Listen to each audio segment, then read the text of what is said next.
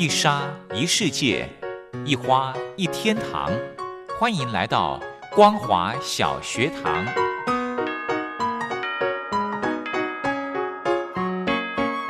让我们一起学习，一起分享光华小学堂。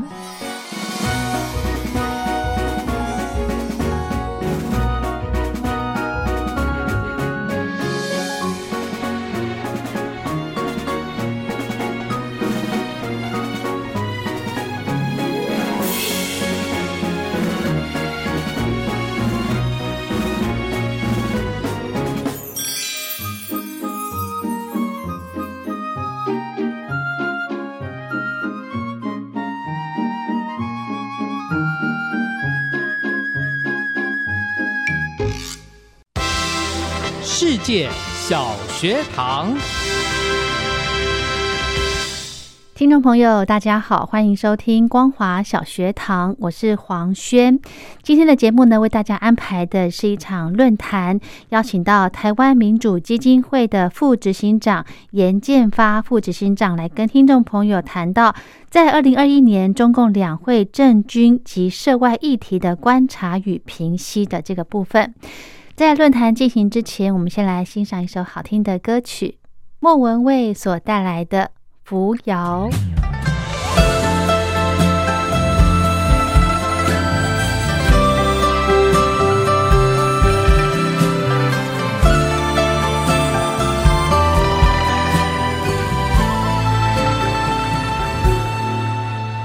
飞花起舞影绰绰，何时春色入江河？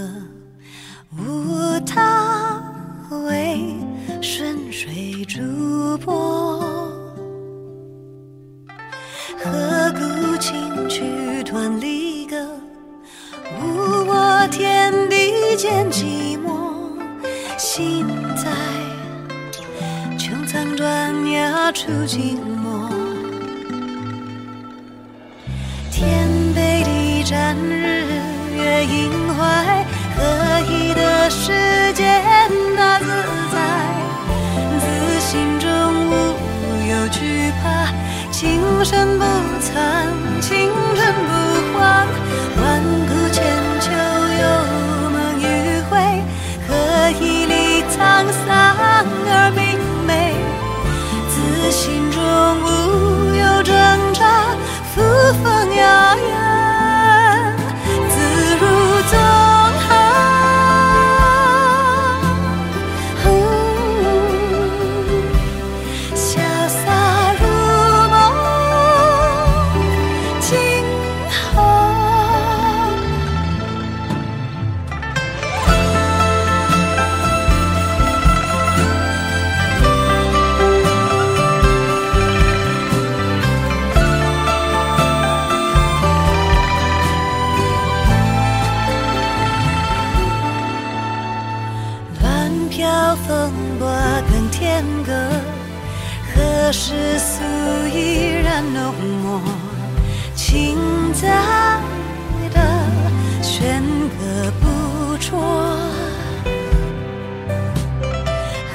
何方归来仍是客？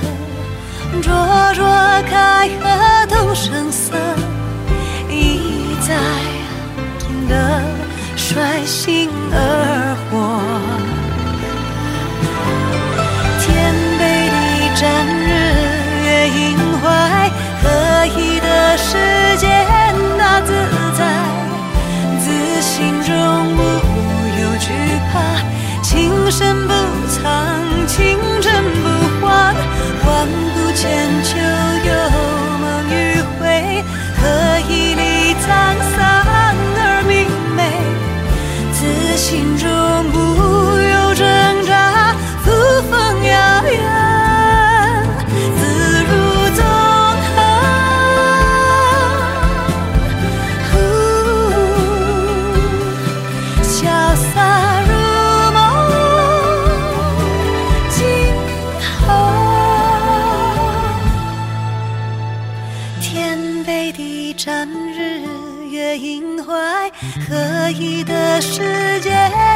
自在。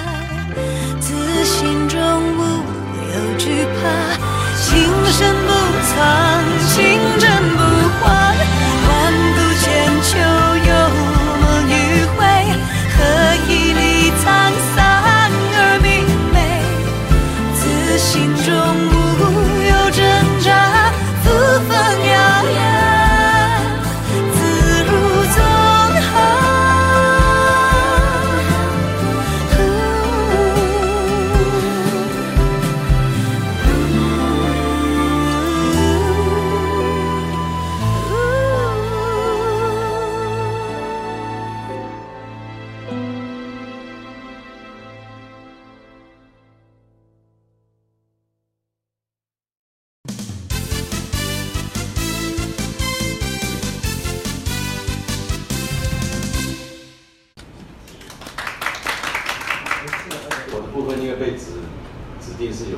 会的政党方面，所以我比较偏在政治方面来说。那总体来讲，我认为习近平现在我们在看看中共的这个形势，主要还是看习近平怎么看，还有他的利益在哪。那我是认为说，对习近平来讲，他现在就是今年把这个百年的党性办好，然后明年二零二二把党权再顺利再延续。我想这是他心里头最关切。因此，我认为说所有的心思都围绕在这个地方来看。那我认为，如果以这样来看的话，大概总体的维维持稳定，应该是他想要的。也就是说，不要再出乱子，因为出乱子，不管对外对内出乱子，就可能会影响到他的布局。当然，这个维稳不意味着就是说他一定是用软的方式来对待，也就是说他会这样达到能够把内外士气稳定下来，我想他就成功了。那就此来讲，我们看到这一次在呃二二美中二加二的会谈里面，可以看到基本上他算成功了，因为他把这个杨洁篪跟王毅教训这个这布林肯跟这个沙利文的苏利文的这个一些话啊，做内大内宣也算蛮成功的。也就是说，他把他的底线铺出来，也是很很有自信的这样提出来。那也得到他们国内的很大的这个回响，我想这一点是已经做到。那至于说后果怎么样，反正接下来有的有的大有的闹，有的谈啊，包括说就外交来讲，他现在如果有跟伊朗、俄俄罗斯还有北韩之间的关系，他也常常会谈。那在市场上，它跟东南亚的关系，呃，最近呃发展更快啊，是爬升千万以后。现在东协已经成为它第一大贸易伙伴，啊，所以这这个地方看来就是说还有的还有的桥啊，还有的桥。那主要还是在内部方面，我会认为说它应该是会用，呃，我刚刚所讲的是除旧跟这个打贪来处理它的内部问题。所谓除旧，就是说它要立新立新规立新的路线，而大家很清楚，他基本上是走毛的路线，所以他要追毛，有点有点叫义义邓的这种倾向。那这个从很多的作为看来，包括像过去这个开启这个美中关系的一个新局势，基本上是邓小平手里，而且他比较谈经贸合作。但是从习习习近平呃从川普开始打习近平以后，整个其实整逆转。所以我认为他现在大概。一心要追毛，会把邓的这个呃这个路线压抑下来。那所以他后来一练出的一些作为看得出来，包括说他对于邓普方的这个打压啊，对他那个呃呃所谓残疾人士的联会呃提出一些纠举啊，啊甚至一些批判。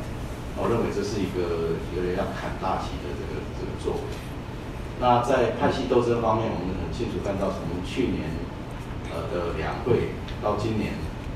其实李李克强跟他的路线很不一样。当李克强提到说中国还有呃六亿人口，一年呃一一个月的收入才一千亿人民币，啊，那要提一个提出所谓的地摊经济学的时候，隔几天蔡奇在北京就开始在抓地摊，所以这些作为都是看看得出来是很不一样的。那呃在去年底提提的呃中共提到说已经。尤其这个甘肃省啊，已经脱贫了。他接下来就说，脱贫，一个省县的脱贫代表全国的脱贫，我觉得这些都是很跟习近平唱反调的地方。另外，我们看到呃今年的一些包括经济的这个作为上，中国是很很有信心的提到说百分之六，啊，那国际社会也说百分之八，但李克强说这个很多失业问题还是很严峻。所以你可以看到，说他一路上以来跟李克强之间几乎是没有什么什么交集，而我们也可以从过去的一些一些事例来看，就是说他基本上把金融、经济跟金融都抓在手里。换句话说，这是一个大概中国从这个一九七八年来以来这个最弱势的总理啊。然后我们看到他在呃在呃今年二月去。面面面见这个内蒙代表，提到是说要清查二十年的这有关煤炭的这个贪腐。那这直指很多人就说，这直指这个刘云山啊，因为刘云山是他二零一二年上来以后的第一任的这个常委，听说有百亿的身价，也被列为是最贪腐的一个常委，那是江泽民的派系。哦，那所以呃这方面也也显现出这个这个意图来。那对于香港的这个整治，他提到这个二次回归，我们知道香港回归是在邓小平手里完成的这个签署，那江江泽民呃完呃接这个完成了这个香港回归这个这个典礼，啊，所以从这个地方看，他所有的二次回归其实就等于是把把前一次的回归给抹杀掉，那重新从他来开始，那从他开始，我们看到像。有国师之称的这个郑永年提到说，这个呃爱爱国爱国港人才能够治港，但是爱国还不够，他必须有能力。那换句话说，他把过去习近平执政以来，二零一二年底开始执政以来，香港的这些所有的发展的一些问题，其实是从习近平上来以后开始恶化，可以把它甩锅给另外一边的，就是这些没有能力。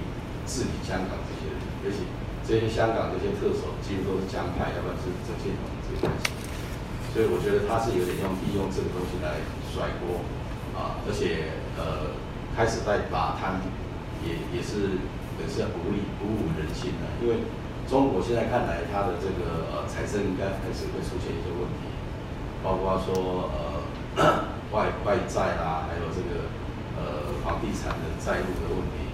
及“一带一路”啊的造成国库超空虚，所以借由贪打贪，他也可以把一些钱要回国库啊啊，甚至包括像打击这个呃支付宝、马云、马化腾等等这些呃私人资本家，那这个都是都是对于很多贫穷的人呢来讲是一个很大的服务，也可以补充他呃空虚的国库，所以可以说是一举数得。所以从这些路线的这个做法来看。我觉得习近平想树立他自己的典、自己的典范、自己的威势。但但是在西方的一些像 CNN 他提到说，习近习近平这次两会根本没有接班人，接班人他自己。当然这是一个嘲讽的话啊。但我认为说他还是有在提接班人的问题。二零一八年，二零一八年到今年，他在某些场在中共的这个。青年青年团的这个场合，会议场合里面，都提到说，下一代接班很重要，而且他还有个呃，最近讲出了一个呃平视世界的这个说法，就说七零八零九零这些人已经更有国际观，也走出去了，那么更有信心可以平视这个世界。他其实是利用这个说法，接班的说法来笼络一些比较有政治企图心的人。来来围绕在他身边，所以而且以中共的过去的这个历史来看，不是这中国的朝代几乎没有说不立接班人，不立接班人的风险很高。但立了接班人不意味着他会把接班人的这个对象弄得很清楚，啊，所以可能会让几个不同接班人彼此之间有一些竞争关系，他才会提早过脚。那现在一般在猜测，可能有三个人有可能，一个是张，这个陈明尔。还有是殷薛祥，另外就是呃胡胡春华。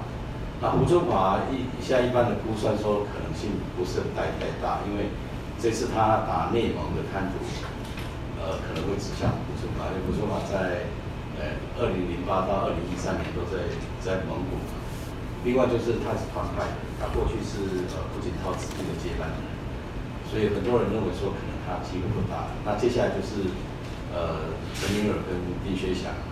那一一般的估算，因为每党媒是先丢这个陈明尔出来，可是有一些的说法是说，可能真正会出现也许是丁薛祥，因为丁薛祥跟他比较更近啊，而且 年年纪的差距稍微拉拉大一点。那这这个都是我们无法预预料的，因为可能要看后续的这个发展。也就是说，二零二二年当习近平拿到政权以后，他还有几年的发挥的时间，那时候才有所谓的接班人才慢慢出现。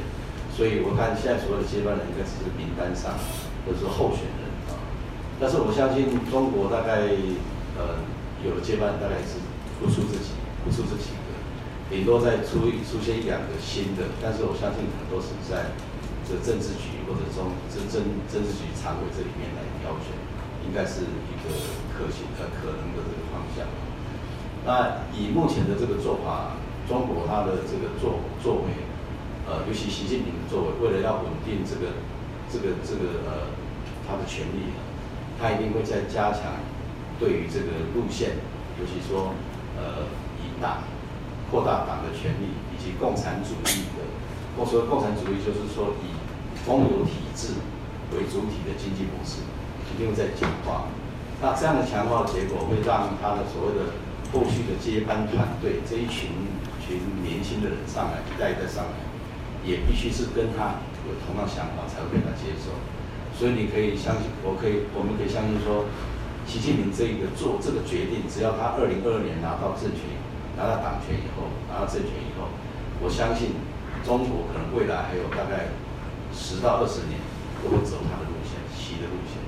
那这个对中国来讲可能会是个灾难，因为呃，他这个要建立一个世界最强最富的社会主义经济模式，跟资本主义刚好是背道而驰，而且刚好又挑战了以美国为主的这个西方的这个霸权。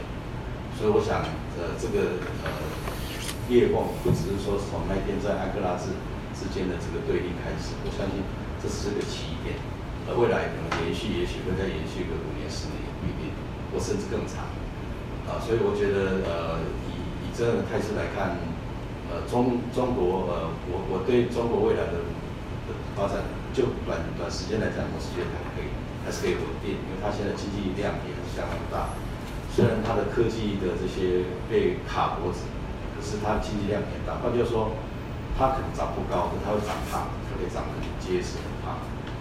好，但是就以体制来说，它的国有体制会越来越吃掉这些呃经济的这个利得以及它的这个资源，所以会带来它更大的灾难。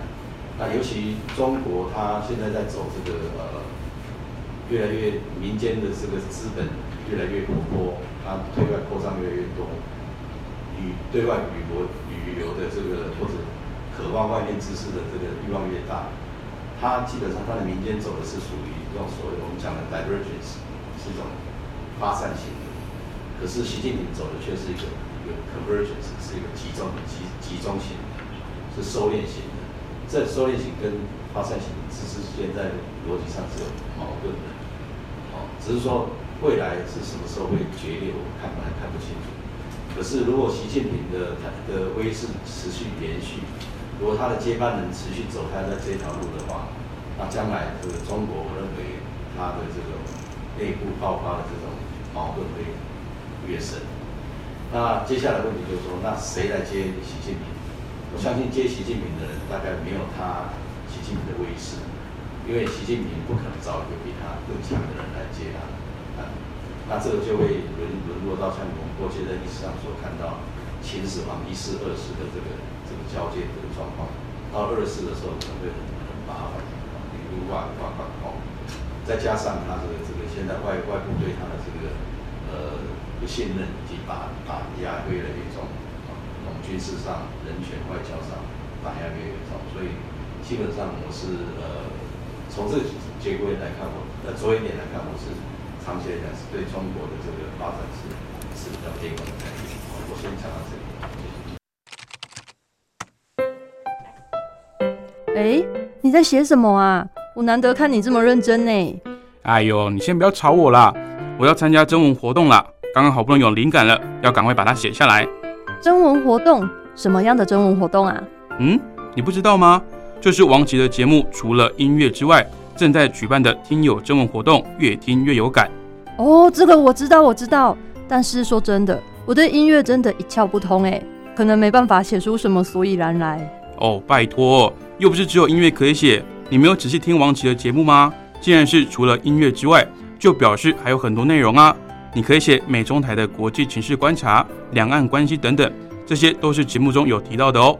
是哦，原来这些也都可以写哦。那我还蛮多想法的。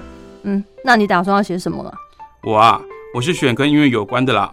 我很认同王琦所说的，政治就是生活，生活就是音乐。而且台湾有好多地下乐团，他们自己创作的音乐都让人听得非常有感哦。所以如果你对这一类的主题有想法的话，也可以投稿这个内容啊。哦，听起来很不错呢。我现在有很多灵感了，那不吵你，我也要赶快去动笔，拜喽。哎，那你知道怎么投稿吗？这还要你教吗？纸本邮件寄到北门邮政一七零零号信箱，北门邮政一七零零号信箱，或是电子邮件寄到 lily 三二九 at ms 四五点 highnet 点 net，l i l i 三二九 at ms 四五点 h i n e t 点 n e t 就可以啦。哎，那要记得在七月三十一号以前寄出哦。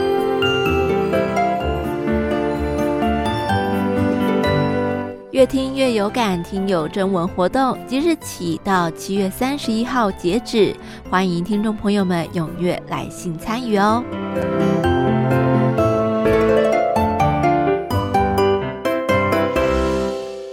好的，最后呢，严建发副执行长有在文章中提到。二零一七年，习近平开始的第二任期，他对外以及对内的政策都出现强硬以及集中的特色。而在对美国工作失败的同时，他内外环境也出现逐步恶化与转下的趋势。疫情、劳灾以及经济下滑、资金外逃、科技产业。还有新疆与内蒙骚乱、香港抗争、中印边界这些冲突等等的状况，一度让习近平疲于应付，所以他的气焰其实有点稍弱了。川普落选之后呢，习近平的气势也再度的高涨。拜登政府能否？恢复川普压制习近平的态势还有待观察。不过，拜登拉拢民主同盟合围习近平，并以小院高墙来卡脖中国大陆的科技与产业发展，毋庸置疑。除此之外呢，总体判断习近平仍有一定的底气来应应。不过，他为了求连任，在今年的党庆百年以及二零二二年二十大。根续党权必须内外都要维稳，而攘外必须先安内。因此，义邓扬习、甩锅卸责、打贪除异，成为习近平立军威、收揽人心、转移外交压力，甚至蓄积民族主义来对抗美国联队压迫的能量。但是，同时也可以预测，在二零三零年前。的客观环境，再加上习近平主观的强势作为，内外交错，是将导致中共陷入内外俱焚的煎熬处境。今天的论坛就跟大家分享到这了。如果对节目的内容有任何建议想法，非常欢迎您写信到台北北门邮局一七零零号信箱，或者是用电子邮件寄到 lily 三二九小老鼠 ms 四五点 highnet 点 net 给黄轩收。祝福您平安快乐。我们光华小学堂明天同一时间空中再会。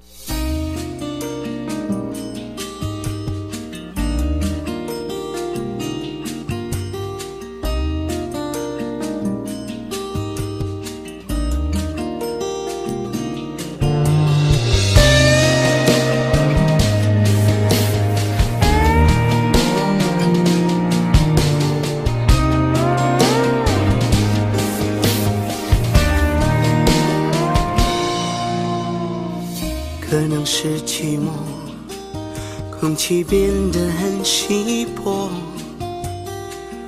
满城霓虹开出荒漠，还为你等着，我的心快要死了，要用什么刺激我魂魄？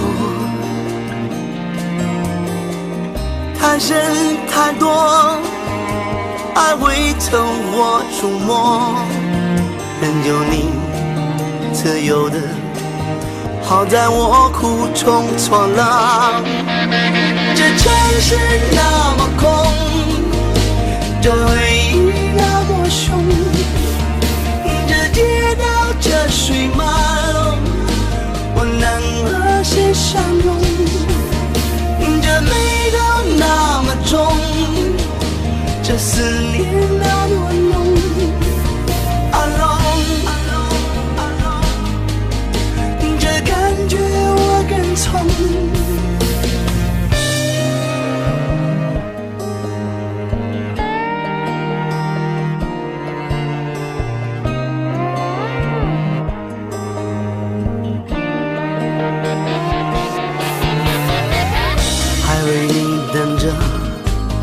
我的心快要死了，要用什么刺激我魂魄？太深太多，爱会透或触摸，任由你自由的，好在我苦中作乐。这城市那么空，回忆那么凶，这街道这水马龙，我能和谁相拥？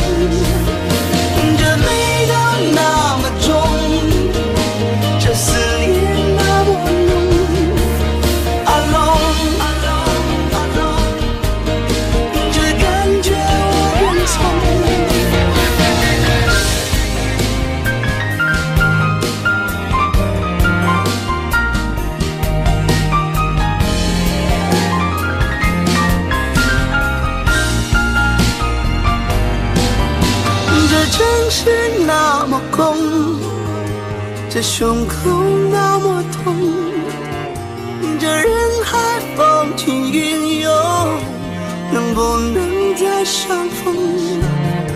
这快乐都雷同，这悲伤千万种。Alone，这歌我谁能懂？这城市那么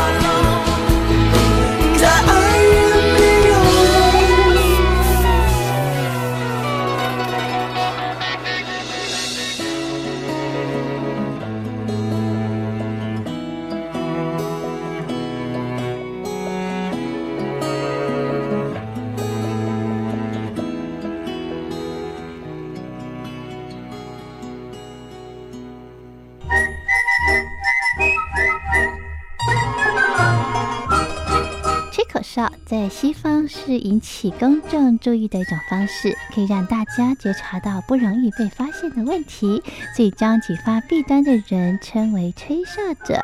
有些事情不可以说，但是有些事情必须说。说跟不说的一线之隔，决定了谁可以成为揭弊英雄。支持听众发出自己的声音，说实话，要真相，才能够让社会各方面都正常起来。